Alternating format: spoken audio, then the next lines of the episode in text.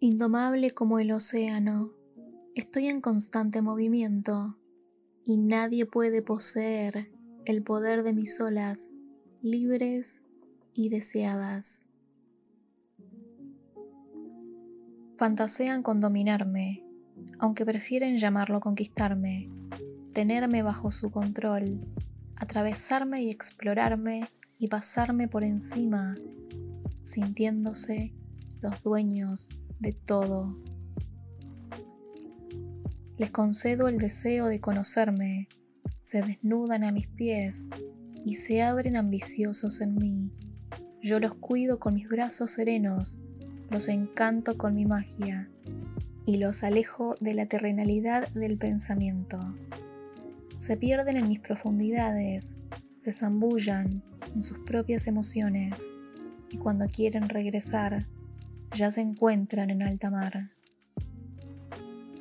Marineros de papel, los maneja su codicia, ansían con navegar aguas bravías, cuando ni siquiera pueden con sus lagunas vacías. Yo no estoy en búsqueda de tierras firmes o vientos indecisos. Cubro al mundo como un manto y cuando todos duermen, al son de mi acompasado arullo, mis ojos solo la enfocan a ella. Me gusta lo extravagante de su brillo y las diferentes caras que me muestra a medida que los días pasan. Me extraña cómo es que estando rodeada de tantas maravillas que se extienden magníficas y enormes por el espacio, su pasión por mí es siempre más grande. Estamos lejos, pero me atrae hacia ella con un amor tan sincero que me hace sobrepasar la línea del horizonte cada noche como si fuera pura inercia.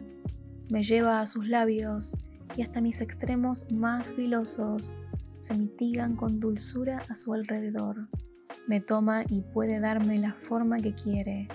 Sobre mí se posiciona y me lleva en un vaivén de atrás para adelante, a veces con fuerza, como para armarme en un tsunami y otras me extiende lenta y sus dedos se mezclan como acuarela.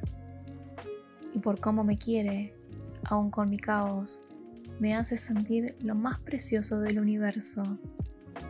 Cuando ella es hermosa como nada más puede serlo, aspirante como para ser la musa de millones de poemas y única en su existir, como para dejarme ser solo con ella, solo con ella.